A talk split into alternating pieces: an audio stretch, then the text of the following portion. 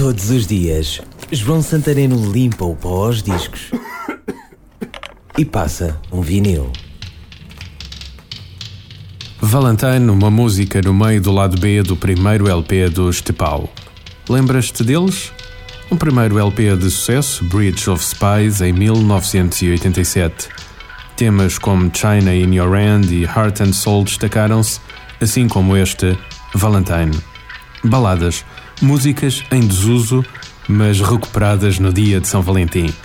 Pontos fortes dos Tepau, as letras e a voz. Resumindo, Carol Decker.